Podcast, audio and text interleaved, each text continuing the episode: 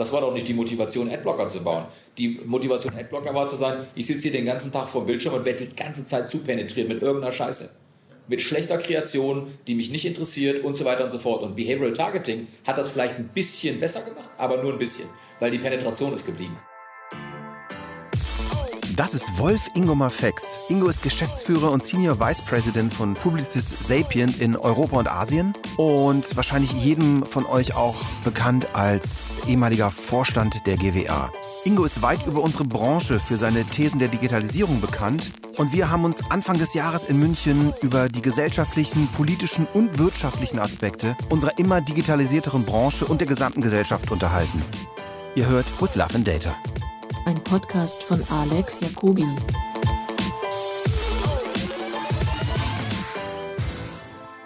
Wer bin ich und was mache ich? Ja, gute Frage. Ähm, wer ich bin, äh, auf der Suche bin ich schon seit langem. Nein, also ich äh, in meiner beruflichen Rolle bin ich verantwortlich für äh, Sapient äh, in Kontinentaleuropa ähm, und in Zukunft noch stärker, da wir uns momentan in eine Vertikalisierung äh, begeben verantwortlich für unser Automotive- und Mobility-Geschäft in EMEA APEC. Bin hier seit zwölf Jahren. Äh, als ich angefangen habe, war das so ein, äh, sehr starkes Beratungsoutlet, ähm, kann man sagen. Äh, dann haben wir über die Jahre Agenturdienstleistungen angebaut. Ähm, und jetzt sind wir voll integrierter Transformationspartner mit allem, was dazugehört, mit Strategiekomponenten, mit äh, einer kompletten Kreation und ähm, Aufstellung als Agentur und ein kompletter Systemintegrator vermischen sich so Sachen nicht auch? Ich stelle mir, stell mir manchmal die Frage, ob der, der, der Screen im Tesla nicht auch eine Form von Markenkommunikation ist. Aber natürlich, das ist ja genau meine Aussage. Die Kommunikation findet sehr viel stärker in der Transaktion statt, in der Benutzung. Ja. Ähm, damit ist das äh, für uns auch ein ganz zentraler Baustein, der ähm, Markenversprechen einlöst oder eben nicht. Ja. Wir haben momentan, ich weiß nicht, wie viele der großen Kunden, wo wir zusammenarbeiten, sind alle drei Hubs, also eine Media, eine Coms und eine Sapient gemeinsam beteiligt äh, um sich den Fragestellungen zu stellen. Mhm. Ja, natürlich ist die Konvergenz, eine Media kriegt mittlerweile Ausschreibungen, da ist hinten ein, ein Drittel der gesamten Ausschreibung geht es nur um, äh, um Mediatechnologie, ja. die eigentlich de facto früher nicht bei einer Mediaagentur lag. Genauso kriegt eine, eine, eine Leo Burnett oder eine Saatchi eine Ausschreibung, die plötzlich technische Produktion oder ähm, äh, Kreation im Digitalbereich oder äh, auch technische Implementierung enthält, die früher nie in Kreativbriefs drin waren. Und genauso kriegen wir Fragestellungen, die holistische Anf äh, Anforderungen stellen. Wie kriegen wir das Ganze kommuniziert, wenn wir beispielsweise ein großes ähm, Transformationsprojekt machen? Was, äh, was müssen wir eigentlich kommunizieren? Also das, die Konvergenz zwischen diesen Hubs ist extrem. Ähm, aber es ist trotzdem sinnvoll, sich einigermaßen zu sortieren, äh, um wenigstens die ganzen detaillierten Skills auch irgendwo quasi entstehen zu lassen. Also von daher Spezialisierung auf der einen Seite, auf der anderen Seite eben sehr, sehr starke Kompetenzen, was die Verzahnung angeht. Also ich finde ich find gerade diese Verzahnung extrem wichtig. Es war tatsächlich sogar eine meiner Hauptmotivationen, überhaupt diesen Podcast zu starten. Mhm. Wir haben AI-Technologien entwickelt. Wir waren voll stolz, dass wir gesagt haben, guck mal Leute, was wir Geiles haben. Sind in die Agenturen gegangen und so auf ECD und CEO-Level war das alles toll. Und dann fängst du an, das in einer ganz normalen Kampagne zu verwenden und der Kampagnen-CD sitzt mit unserem Consultant zusammen und einmal kommen Sachen wie, sag mal, willst du mich hier abschaffen?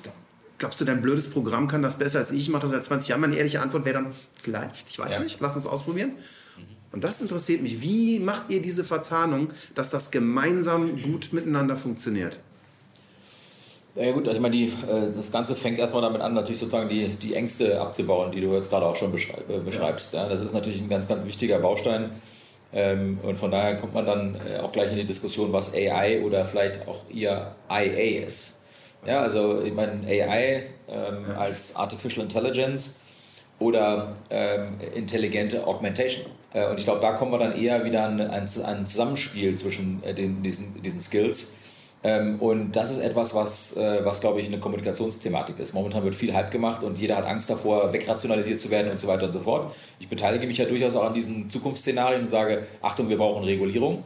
Ähm, aber trotzdem bedeutet das im ersten Schritt erstmal Auseinandersetzung mit den Themen. Ja. Äh, und daran scheitert es ja meistens. Derjenige, der jetzt zu dir sagt, hey, willst du mich wegrationalisieren, hat sich wahrscheinlich noch nicht ausreichend Gedanken gemacht, welche Möglichkeiten er für sich daraus eigentlich ziehen kann, um sich mit solchen Themen zu beschäftigen und vielleicht sich mit Sachen zu beschäftigen, die viel, viel stärker auf der Idee und auf der auf dem Verständnis einer Zielgruppe und das, was ich eigentlich, äh, was ich eigentlich sagen will, inhaltlich zu konzentrieren, anstatt über Distributionskanäle nachzudenken, über Varianten nachzudenken und so weiter und so fort. Das heißt, alles das, was wir, wir nehmen das ja auch heute schon, ich meine, AB-Testing, welcher, welcher CD macht denn heute noch persönlich AB-Testing?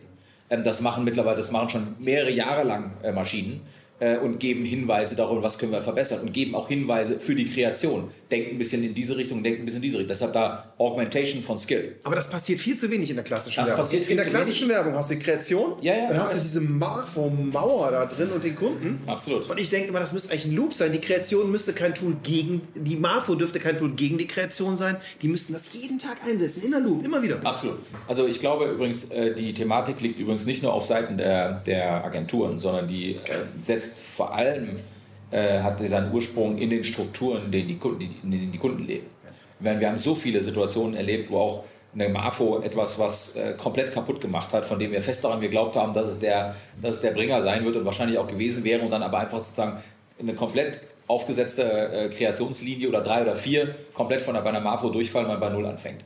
Da ist, da ist ein, eine Sequenz, eine Prozesssequenz aufgebaut, die meiner Ansicht nach völlig anachronistisch ist und auch nicht mehr so funktionieren sollte. Die ist aber bei vielen Kunden immer noch sehr, sehr stark verankert. Von daher auch da wieder Marketing-Transformation bedeutet Erziehung, bedeutet Information, bedeutet ähm, Ängste nehmen, heißt kulturellen Wandel, bedeutet Leute mit auf eine Reise nehmen. So, und das ist eine Fähigkeit, die muss in den Agenturen aufgebaut werden. Ähm, die muss nach innen aufgebaut werden, die muss aber auch in der Kundenkommunikation aufgebaut werden, weil ansonsten ähm, sind diese Silos, die über Jahrzehnte ja gepflegt wurden und ähm, mit allem äh, sozusagen gedüngt wurden, äh, was es gibt. Das heißt, sie sind sehr fest. Ähm, das äh, muss aufgebrochen werden und das gelingt nur durch Kulturwandel. Wenn ich heute eine N-zu-M-Kommunikation mache, ich habe N verschiedene äh, Creatives, die an M verschiedene Personen gehen, dann kann es auch gar keine Freigabecycles mehr geben. Oder was willst du dann noch researchen? Ne? Da, da glaube ich, muss es beim Kunden ein großes Learning geben, dass es diese Absicherung der äh, Marfo nicht mehr geben kann. Ne? Ja, ich meine, das Ganze funktioniert natürlich erst dann, wenn KPIs, die sozusagen das persönliche Leben eines Kundenverantwortlichen äh, anders beeinflussen, als das heute der Fall ist. Heute wird unter Umständen ein Marketingverantwortlicher, ein Kampagnenverantwortlicher dafür gefeuert, äh, dass seine Kampagne nicht die KPIs liefert, die er vorher versprochen hat.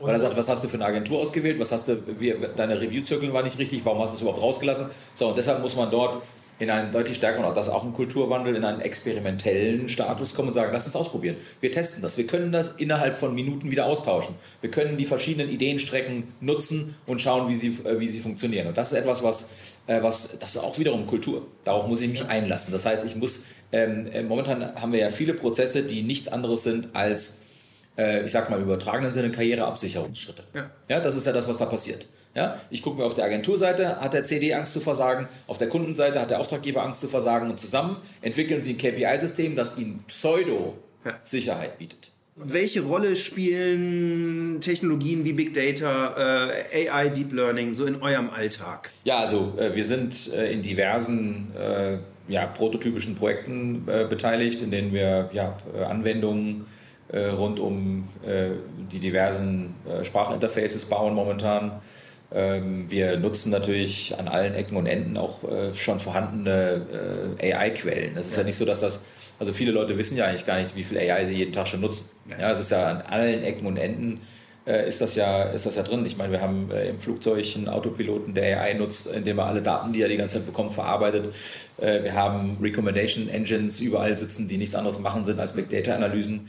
Ähm, also von daher, eigentlich haben wir jetzt schon sehr, sehr viel äh, von diesen Themen in unserem täglichen Leben. Ja. Verlässt bei uns momentan so ein bisschen die, diesen Lab-Charakter. Also wir haben jetzt die letzten zwei bis drei Jahre hatten wir so ein Lab, äh, in dem wir halt, ich sag mal, geforscht haben ähm, äh, und ein bisschen rumgespielt haben. Und zunehmend, und das ist etwas, was, glaube ich, ein ganz interessanter Trend ist, geht es nicht mehr darum, dass wir Kunden darüber aufklären, übrigens, es gibt AI, ähm, sondern dass man anfängt, okay, lass uns mal prototypisch was machen.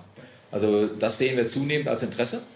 Ähm, dafür haben wir Truppen aufgebaut, die das machen. Also das geht übrigens für VR und AR genauso. Das sind zwei so Themen, die sich momentan so aus diesem nur die Geeks verstehen, das Bereich rausentwickeln, äh, hinzu, lass uns mal einen Prototyp machen. Wann wird VR massentauglich? Ich glaube eher, dass an, äh, ich glaube eher an AR. Okay. Äh, da glaube ich eher dran, dass das schneller massentauglich wird, weil es einfach ähm, äh, sozusagen, ich glaube, dass nach wie vor der, der Abschottungsbaustein einer VR äh, zu, äh, zu komplex ist, auch erstmal für den Menschen. Ich glaube, dass solche Sachen wie eine HoloLens ein deutlich interessanteres Case darstellen, weil sie mit der direkten Umwelt interagieren und man eben nicht wie so ein Idiot äh, mit der Brille da rumsitzt und komplett abgeschottet ist. Auf der anderen Seite, und äh, ich weiß nicht, ob du eine Company, die Company Everbit kennst, ähm, äh, die äh, riesengroße synchronisierte VR-Events äh, in der Lage sind zu unterstützen. Ja. Ähm, und da natürlich Experiences mittlerweile in der Lage sind zu bauen, die sehr, sehr spannend sind. Also ähm, äh, auf großen Versammlungen ist das einsetzbar. Und was die jetzt interessanterweise ähm, äh, festgestellt haben, ist, in dem Moment, wo du den Akustikkanal gemeinschaftlich nutzt und nicht individuell, ja ähm, entsteht plötzlich eine Connection im Publikum, die vorher so nicht das da ist, war. Das ist spannend. Super ja. spannendes Thema. Die haben also vorher gesagt, das Engagement der Leute, die quasi mit Kopfhörern und mit äh, Brillen in so einem großen Theater miteinander sitzen, das ist, da denkt sich jeder, er ist alleine. Ja. Und in dem Moment, wo man plötzlich den Ton beispielsweise über Dolby Surround in einem Kino rausbläst und die Brille als das einzige, fangen die Leute an plötzlich A und O zu sagen, was sie vorher nicht getan haben. Ähm, super interessante super äh, Reaktionen. Und äh, ich glaube, dass das etwas ist, äh, was aber trotzdem noch äh, sozusagen die, der Anwendungsbereich bleibt noch ein bisschen, glaube ich, Massenevent. Also dieses ganze Immersive Audio Ding ist extrem spannend, aber noch extrem in den Kinderschuhen. Ist auf jeden Fall, ist auf jeden Fall in den Kinderschuhen. Ja. Also ich glaube jetzt äh, rund um die HoloLens gibt es einige sehr, sehr spannende, sehr, sehr spannende äh, Vorgehensweisen und, und, Ideen. Wir bauen da gerade was äh, für die Telekom in einem Fußballumfeld, wo, wo ein sehr, sehr spannendes, sehr spannend, also im Prinzip Motion und, und, und VR zusammenspielen, wo du, wo du eine wo du eine Möglichkeit hast, einfach eine, äh, Messeteaser zum Beispiel. Ja, also wo du sagst, auf einer Messe, du bringst eine attraktive Idee an einen, einen Stand um, um eine Attraktion. Also das, das ist ein klassisches, klassisches Geek-Thema. Ja. Hey, wir haben ja was Neues zum Ausprobieren. Und dann hast du aber auch im B2B-Bereich hast du sehr, sehr viele Anwendungsbereiche, wo du einfach beispielsweise im Servicebereich, in der Maintenance, da kannst du unglaublich viele Sachen machen und das gibt, da gibt es auch schon eine ganze Menge. Das ist übrigens auch eine der wenigen über, übergebliebenen Google Glass-Nutzungen, äh, Scanning von Codes auf Verschiffungs- in Logistikumgebungen, ja, wo du sagst, ich, ich habe die Brille, die liest Codes und ich bin sozusagen als derjenige, der als Mensch dort sortiert, in der Lage, ähm, Verschiffungsinformationen sofort auslesen zu können, indem ich einen Barcode lese. Wenn wir nochmal kurz zum, zum, zum, zum klassischen AI-Thema oder in, in Speziellen zum Deep Learning kommen. Ja. Ähm, wie geht man damit um, dass man einem Kunden erzählt, du, was in diesem neuronalen Netz passiert, kann ich dir auch nicht sagen. Aber du musst damit, du musst akzeptieren, dass es nicht mehr so Sachen wie Explainability gibt. Ja, also ich, ich habe neulich äh, in einem anderen äh, Zusammenhang gesagt, man muss äh, sicherstellen, dass man noch weiß, wo der Hosenlatz ist. Ja, also das, äh, ich weiß, dass das schwierig ist und das ist eine der größten Probleme dieser ganzen Themen, dass das in Blackbox, in Black, Blackbox-Situation entsteht. Ähm, ich glaube, dass es nötig sein wird, äh, Nachvollziehbarkeit und in gewisser Weise Bewertbarkeit aufrechtzuerhalten. Und ich glaube, das ist etwas, was sozusagen momentan automatisiert nicht geschieht. Aber das würde ja im Umkehrschluss heißen, dass du Deep Learning nicht verwenden kannst. Naja gut, äh, ich kann ja schon, ich kann ja schon immer noch äh, dafür sorgen, dass ich ähm, Entscheidungsketten exemplarisch zumindest äh, versuche nachzuvollziehen. Ja, aber es gibt diesen einen super spannenden Security Case. Da haben Security Researcher, ich weiß nicht, ob es ein Tesla war, aber es gibt diese Bilderkennung von, von, von Straßenschildern. Ja. Und dann haben die die so trainiert, dass wenn an dem Straßenschild ein Post-it hängt, ja. das was anderes macht. So, dann könntest du zum Beispiel ein Deep Learning Netzwerk hacken, indem du es trainierst und sagst, Stoppschild stoppen. Ja. Bei Stoppschild mit Post-it Gas geben. Mhm. Ja. No way in the world, dass du da reingucken kannst, das rauskriegst, bis das passiert. Äh, ja, ich meine, wir haben, äh, es gibt diverse Beispiele aus dem Umfeld und das äh, hat ja diese ganze Ethikdiskussion auch angetreten. Wir haben ein alternatives Beispiel, wesentlich Amerikaner äh, nutzen seit Jahren Deep Learning Algorithmen, um äh, Fahndungsforecasts äh, zu unterstützen. Und in dem Algorithmus ist festgestellt worden, dass interessanterweise ähm, deutlich mehr Schwarze in Verdachtsfälle äh, geraten als Weiße. Ja. Und dann haben sie den Algorithmus sich genau angeguckt und haben gesagt, der ist falsch trainiert. So, das ist, das ist die Gefahr. Ich meine, ja. gegen, die, gegen diese Gefahr existiert. Das Ding lernt, ich meine, das Problem, das Problem an der Geschichte ist, es lernt aus Daten. Ja.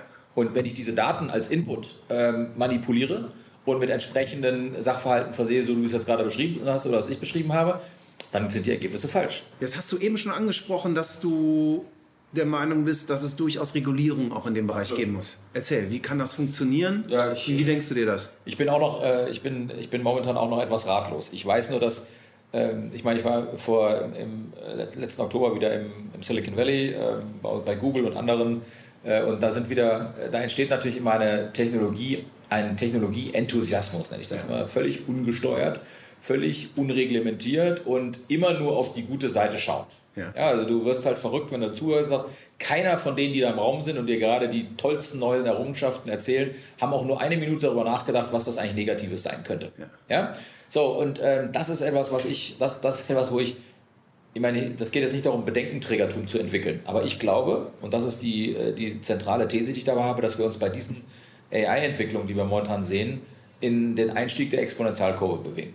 Ja, also das heißt, das wird einen Beschleunigungsgrad bekommen, der irgendwann nicht mehr nachregulierbar ist. Das ist schon etwas, was zumindest ähm, äh, mal eine öffentliche Debatte braucht. Und ich glaube, was momentan der Fall ist, äh, und das ist das, was bei der ganzen Digitalisierung leider politisch in der Politik feststellbar ist, das Wissen derer, die Reglementierung eigentlich geben müssten, ist derartig rudimentär, also ich dass sie wirklich, über die Folgen überhaupt gar keine ja, Konsequenzen Ich habe Angst, dass Alexander Dobrindt entscheidet, was digital passiert. Das äh, ist ja leider immer noch der Fall ähm, und das hat er ja auch schon jahrelang falsch gemacht. Ähm, und äh, das ist genau das, was ich meine, wo ich sage, die Politik muss sich endlich äh, mit den Themen so beschäftigen. Ich meine, wir hatten mal, es gab ja mal diesen Internetrat oder wie das hieß, äh, da gab es mal so eine, so eine, so eine äh, Industrieexpertisen-Konsortium, was dann geholfen hat, bestimmte Dinge auch zu fragen. Ich habe da schon lange schon nichts mehr gehört. Das ist auch sehr, sehr verpufft. Ich sehe da keine öffentliche Debatte zu, ehrlich gesagt. Überhaupt keine. Ähm, ich sehe, dass dort die Geschwindigkeit, in der Entwicklungen voranschreiten, wahnsinnig schnell ist. Ähm, ich will jetzt nicht, äh, äh, ich glaube, es ist nach wie vor richtig, dass wir momentan eigentlich ähm, Nischen, Spezialanwendungen immer, immer stärker äh, selbst lernst. Also jetzt mal diese Go, diesen Go -Beispiel, dieses Go-Beispiel mit dem selbstlernenden äh, Roboter, der gar nicht mehr einen Menschen braucht, der gar nicht mehr zugucken muss. Das, das, klar, danach kann der Go spielen. Okay, mehr kann der auch noch nicht. So, aber ich glaube, dass die Vernetzung zwischen diesen einzelnen Core-Skills in der Tiefe irgendwann früher oder später auch eine Fragestellung ist. Und dann entsteht ein komplexeres Intelligenzsystem, was auch komplexere Fragen angehen kann und auch komplexere Entscheidungen treffen kann. Und ich glaube, dass da unsere Politik komplett ähm, äh, außen vor ist momentan, sich zu überlegen, was das bedeutet, äh, wie, man, wie man es regulieren kann. Ich habe darauf auch noch keine Antwort, wie man das regulieren kann, aber ich weiß, dass man darüber reden muss. Äh, ich glaube, dass wir ethische Schranken brauchen. Wir brauchen eine Diskussion darüber, was müssen wir hier eigentlich regulieren. Äh, ein weiterer wichtige, ähm, ähm, wichtiger Aspekt, der mir beispielsweise in dem Bundestagswahlkampf und jetzt in diesen ganzen irrsinnigen Konversationen über, äh, was eigentlich wichtig ist in unserer Zukunftsgesellschaft, dort hat sich kein Mensch ausreichend Gedanken darüber gemacht, welche Auswirkungen, sozialen Auswirkungen die zunehmende Digitalisierung für unsere Gesellschaften hat. Keiner. Keiner hat dafür eine Antwort. Und die, die eigentlich prädestiniert dafür wären, also eine, eher eine SPD-Umgebung, haben keinerlei Ahnung davon, was sie eigentlich momentan fordern, wenn sie die ganze Zeit nach hinten gucken. Und nicht überlegen, wie kriegen wir eigentlich das, was wir auch dort wieder im Sinne von Augmentierung hin, dass wir enriched äh, Arbeitsplätze schaffen. Aber was machen wir mit den Leuten, die quasi tatsächlich von, ähm, von zusätzlichen Tools wegrationalisiert werden? Was sind die Antworten darauf? Ist Erwerbsarbeit nach wie vor das Zentrum unseres Lebens in 50 Jahren? Also, die Frage muss man mal Das Problem ist, wenn man das so sieht, dann kann man nicht das tun, was wir tun. Wie meinst du das jetzt? Ich glaube, natürlich, also wir rationalisieren ja Sachen weg und Erwerbstum wird sich ändern, genauso wie sich Erwerbstum im industriellen Zeitalter geändert hat. Aber äh, andersrum, es gibt kein Beispiel, wo der technologische Fortschritt letztendlich langfristig äh, zum Schaden war. Also sicherlich Strukturwandel im, im, im Saarland oder was auch immer, schwierige Zeit, aber am Ende stehen wir besser da als in den 50ern jetzt. Ich glaube immer, dass äh, du weißt, du weißt, wie gefährlich Durchschnittsbildungen sind. Ja. Ähm, Medianer tun immer einen besseren Job, äh, wenn du nämlich außen rechts und links abschneidest und da mal genau reinguckst. Äh, wenn du dir Verteilung von Vermögen anschaust, ja äh, dann haben wir in allen großen Industriestaaten Bewegungen, die nicht gut sind und die auf äh, soziale Spannungen hinwirken werden. Ähm, das heißt, also wir haben dort sicherlich, kann man im Durchschnitt sagen, ja klar, Deutschland geht es gut, Wachstumsrate, Arbeitslosenquote und so weiter, sozialversicherungspflichtige Jobs, das sind alles die klassischen absoluten KPIs, die wir uns angucken. Aber wenn dann eine OECD sagt, es gibt kein anderes Land in Europa, in dem die Schere zwischen Arm und Reich schneller auseinandergeht als in Deutschland, dann ist das der KPI, um den ich mich kümmern möchte. Okay. Ja, das ist ein ganz anderer KPI. Der heißt nicht, dass das Gesamtniveau okay ist, ja. aber es ist auf jeden Fall etwas, was in der Zukunftsgesellschaft ein großes Problem mit sich bringen wird. Und ich glaube, das war eine These, die ich neulich formuliert habe. Momentan ist das, findet das immer noch sozusagen auf Kosten derer statt, die sowieso niemanden haben, der sich um sie kümmert und deshalb auch nicht laut werden. In dem Moment, wo wir anfangen mit ähm, Intelligenzsystemen, Arbeiten wegzurationalisieren, die eher im Bildungsumfeld stattfinden. Es gibt ja zwei Beispiele. Äh, Wirtschaftsprüfung. Ja? Wenn ich hier meine Wirtschaftsprüfer im Haus habe, sitzen die hier drei Monate und lesen Akten den ganzen Tag lang, um herauszufinden, ob wir irgendwas falsch gemacht haben oder nicht. So. Diese Daten, die sie da bekommen, die drucken wir extra aus, damit sie was zu lesen haben. Und manche Sachen gucken sie auch digital, aber im Großen und Ganzen ist das Aktenstudium. Ja. So. sind wir uns völlig einig, das kann eine Maschine viel besser. Die findet die Flaws raus, die kriegt die Regeln. Wenn die 20 Firmen geprüft hat, dann findet die alles, was man finden kann, relativ schnell. So, jetzt ist die Frage, ähm, wenn ich diesen Drei-Monats-Schritt oder diese Drei-Monats-Phase eines jungen Wirtschaftsprüfers ja, in Zukunft von der Maschine machen lasse und sage, ja, ich brauche danach ja nur noch einen erfahrenen äh, Partner, der dann den, das Testat ausspricht, indem er die Sachen beurteilt, die die Maschine gemacht hat, stellt sich doch dynamisch irgendwann die Frage, wie entsteht eigentlich dieser erfahrene Partner? Weil der hat nämlich diese drei Monatsphasen des Aktenstudiums und des sich damit auseinandersetzen, was eigentlich hier gerade passiert, verpasst, weil das hat die Maschine für ihn gemacht. Aber die Frage ist ja immer, ist das ein Grund, es nicht zu tun, oder ist das ein Grund, in der Zukunft etwas anders zu machen und es die ist Bildung auf gar zu ändern? keinen Fall ein Grund, es nicht zu tun. Aber es ist Technolo Technologiefolgenforschung. Das ist ein, das ist ein, das ist ein Wissenschaftszweig. Ja. Ja? Das, und, und ich glaube, das ist auch ein, das ist ein Soziologiezweig. Man muss sich damit beschäftigen, was das für Auswirkungen auf Gesellschaften hat. Was das, auf das was für Auswirkungen das auf tägliches Leben hat. Und dann muss man sich überlegen, wo in welche Richtung wollen wir denn streben. Und, und vielleicht sind wir selber gefordert. Also ich habe die letzten Folgen öfter schon mal diskutiert, die Datenschutznovelle. Ja. Wo, ich, wo ich behaupte, ich glaube, das ist die größte Katastrophe für die digitale Wirtschaft, die es überhaupt gegeben hat. Ja. Und bis jetzt immer völlig anti war. Und sich ich immer mehr Meinung gehört hat, wo Leute aber auch gesagt haben, Leute, wir sind da selber schuld. Wir haben es, wir in der, also die Digitalwirtschaft Ja. hat es so übertrieben, wenn ich einem nichts ahnenden User auf Spiegel Online 1800 Cookies setze, Ja. und dann jemand regulieren muss, der das nicht versteht, dann kommt so eine raus wie jetzt. Klar. Also, also Wie siehst sag, du das? ist ein doppeltes Versagen, würde ich sogar sagen. Ich Okay. teile diese These hundertprozentig. Das ist, das ist nichts anderes. äh, Wir hatten auch mal eine völlig unregulierte Postwurfsendung, äh, bis, bis man zum Opt-in kommen musste, dass man äh, sozusagen telefonisch penetriert werden darf. Das, hat, das, das war ja auch lange Zeit unreguliert. ja. Okay. Ähm, ähm, und äh, beim Digital ist es natürlich auch hochpenetrant gewesen. Ich meine, die ganzen Diskussionen über Adblocker, und das, das sind doch Reaktionen. Ich meine, Adblocker, warum sind Adblocker erfunden worden? Es hat doch nicht irgendjemand einen Freak zu Hause gesetzt, ich will die Werbeindustrie schädigen. Das war doch nicht die Motivation, Adblocker zu bauen. Die Motivation, Adblocker war zu sagen, ich sitze hier den ganzen Tag vor dem Bildschirm und werde die ganze Zeit zupenetriert mit irgendeiner Scheiße. Mit schlechter Kreation, die mich nicht interessiert und so weiter und so fort. Und Behavioral Targeting hat das vielleicht ein bisschen besser gemacht, aber nur ein bisschen, weil die Penetration ist geblieben.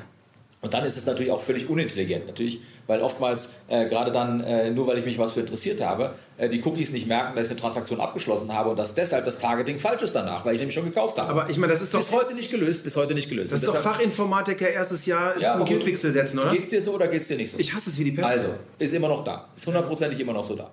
So, und, und, und dann, äh, also da ist ein Versagen, sozusagen Industrieversagen im Sinne von, wir haben es übertrieben, weil wir gemacht haben, was geht. Erster Punkt. Zweiter Punkt ist, zweites Versagen, und das ist ein Lobbyversagen. Klares Lobbyversagen, wo ich sage, das, was dort in dieses Gesetz reingeschrieben worden ist, ist sozusagen das Pendel wieder in eine andere Richtung. Ja? Weil mit sowas wie Double Opt-in und solchen Sachen, das, ist, das, das heißt, das, das bedeutet Abschaffung. Das wissen wir alle. Das bedeutet Abschaffung. So, und äh, da hat, äh, hat, hat im Prinzip die Digitalwirtschaft aus allen Ländern, die auch die Möglichkeit und Zugang äh, nach Brüssel haben, nicht ausreichend Hat informiert, sie eine Lobby? Bitte? Hat sie eine wirkliche Lobby? Oder hat sie die nie Naja, sie hat aufgebaut? zumindest Verbände. Ja. Sie hat zumindest Verbände, die diese Lobby sein sollten. Ja, da haben wir in Deutschland auch einen großen Verband. Ja. Äh, Und äh, man muss ganz klar sagen, wenn das das Ergebnis ist, der Lobbyarbeit und der Aufklärungsarbeit, ich sage jetzt mal gar nicht Lobbyarbeit im Sinne von, äh, wir wollen Dinge tun, äh, die äh, unter der Hand, äh, so- sondern ich will Aufklärungsarbeit. Das heißt, ich will, dass dort Machbarkeit in Gesetzen drin steht, dass Regulierungen nicht dazu führen, dass wir uns zu Tode regulieren, ähm, dass wir danach im Prinzip äh, Data, Data Compliance Abteilungen in jedem Unternehmen aufbauen müssen, die mit wahnsinniger Geldverschwendung dafür sorgen, dass wir alle compliant sind. Ja, was nämlich jetzt gerade passiert. Da freuen sich die ganzen Anwälte äh, momentan äh, äh, mehrere zusätzliche Löcher, ja? Äh, was da alles an zusätzlichen Aufgaben äh, auf die zukommt, um dafür zu sorgen, dass die die 25 Millionen plus nicht bezahlen müssen ab Mai. Ja? Und da sind genug Unternehmen, die in diese Gefahr reinlaufen werden, weil sie sich keine Gedanken bis heute gemacht haben. Also ich denke mal, doppeltes Versagen, Industrie einmal völlig übertrieben, Reaktion des Kunden ähm, und dann äh, auch jetzt, was die Gesetzgebung angeht, ja, ist, ein, ist, ist, ist auf jeden Fall... Ich sehe noch einen ganz anderen Schaden. Ich, ich, ich, sehe den, ich sehe vor allem den Schaden, dass das, was man eigentlich wollte, nämlich schützen, gar nicht passiert. Weil äh, d- der Schluss ist ja, dass ich eigentlich als Facebook hat ein Login, die haben kein Problem. Google hat ein Login, die haben auch kein Problem. Aber ich sag mal, äh, die freie Presse darf ja noch nicht mal, wenn ich das richtig verstanden habe, Leute, die Cookies geblockt haben, ausschließen. Ja. Das heißt, am Ende wird sich digitaler Journalismus nicht mehr rentieren. Und wer wird Journalismus treiben? Die mit einem Hintergedanken. Also die AfD wird sich ein Loch im Bauch freuen. Die haben einen Grund, äh, das trotzdem umsonst anzubieten, ihre Daten. Und die, die von guter Berichterstattung leben, die können nicht mehr leben. Ganz genau. Und da muss ich auch sagen, klar, Branche hin oder her, hätte sicherlich anders, hätte, rätete. Aber da muss ich auch sagen, Politik, so weit muss Politik denken. Gut, aber das tut sie halt nicht. Das tut sie halt nicht. Das tut sie halt nicht und deshalb ist das schlimm. deshalb muss man sich selbst politisch engagieren. Das war die siebte Folge von With Love and Data. Und ich finde, Ingo hat wirklich tolle Denkansätze und Aspekte, die weit über unsere Branche hinausgehen, erwähnt, die nicht nur für uns relevant sind, sondern wahrscheinlich für die gesamte Gesellschaft. Am Ende habe ich noch eine persönliche Bitte. Unser Podcast lebt davon, dass Menschen ihn hören. Und falls er euch gefallen hat, geht bitte zu iTunes, gebt uns fünf Sterne und hinterlasst einen Kommentar. Ich freue mich auf euer Feedback. Bis zum nächsten Mal.